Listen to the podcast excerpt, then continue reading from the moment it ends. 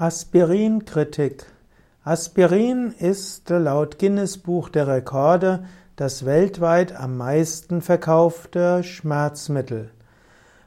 Der Pharma-Riese Bayer erzielt mit Aspirin einen ganz großen Teil seines Jahresumsatzes.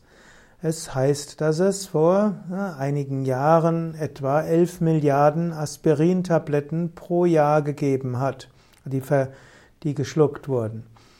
Aspirin soll viele positive Wirkungen haben. Es ist ein Schmerzmittel, entzündungshemmend. Es hilft, Fieber zu senken.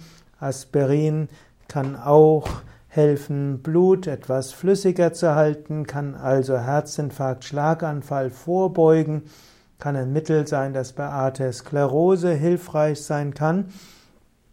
Allerdings ist es nicht sicher, ob Aspirin, also Acetylsalicylsäure als ASS bezeichnet, tatsächlich so hilfreich ist. Es gibt verschiedene Nebenwirkungen von Aspirin. Zum Beispiel kann es Magen-Darm-Blutungen geben, Magengeschwüre, Nierenschäden. Und manche sagen, dass Aspirin manchmal dem Herzinfarkt und Schlaganfall vorbeugen, aber eben manchmal können sie es auch bewirken. Denn Aspiringabe kann eben auch zu einer Erhöhung der Blutung führen. Und manche sagen sogar, dass, äh, Arterios, dass, dass manche Formen von Arteriosklerose sogar durch Aspirin erzeugt werden können. Aspirin hm, gilt als Mittel gegen Schmerzen aller Art, aber auch gegen Fieber und Entzündungen. Manche meinen sogar, es sei gut gegen zu hohen Blutdruck und auch zu hohen Blutzuckerspiegel. Aspirin soll manchmal auch zur Vorbeugung gegen Krebserkrankungen dienen, aber umgekehrt gibt es auch einige, hm, einige Nebenwirkungen von Übelkeit, Erbrechen, Durchfall, allergische Reaktionen, es gibt Leberfunktionsstörungen, Nierenfunktionsstörungen. Aspirin kann auch zu verminderter Harnsäureausscheidung führen, kann Schwindel erzeugen, Tinnitus und Sehstörungen.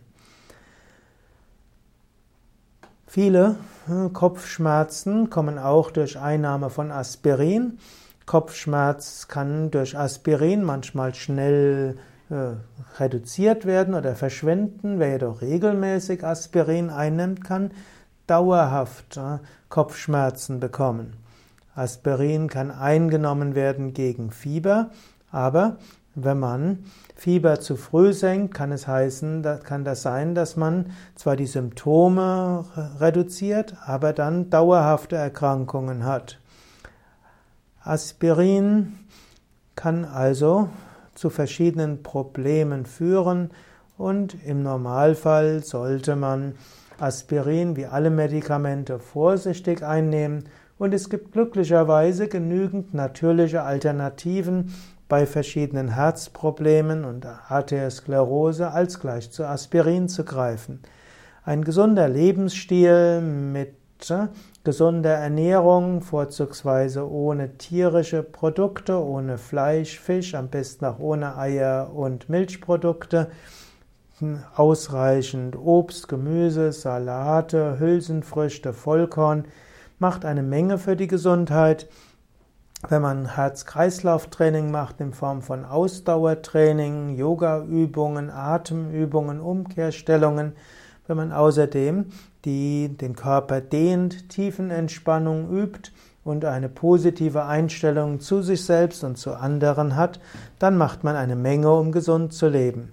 Dann gibt es auch im Ayurveda Panchakarma-Kuren und andere Methoden, um sich gesund zu halten. Und auch Fasten ist gut und auch die Phytopharmakologie, die Pflanzenheilkunde, bietet eine Menge von Möglichkeiten.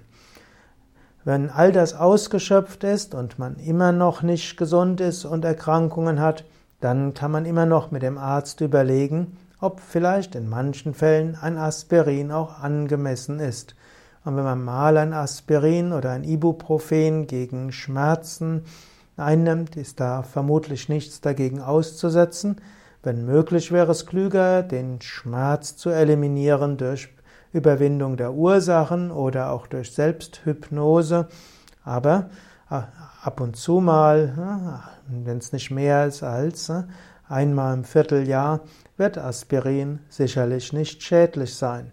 Und bei Herzerkrankungen, die nicht mit Lebensstilveränderungen zu beheben sind, muss Patient mit Arzt abwägen, ob die Wirkung und die Nebenwirkung, hm, wie die miteinander in Beziehung stehen und ob dann welche, irgendein Medikament doch angeraten ist.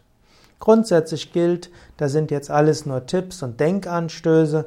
Bei Erkrankungen sollte man Arzt oder Heilpraktiker konsultieren.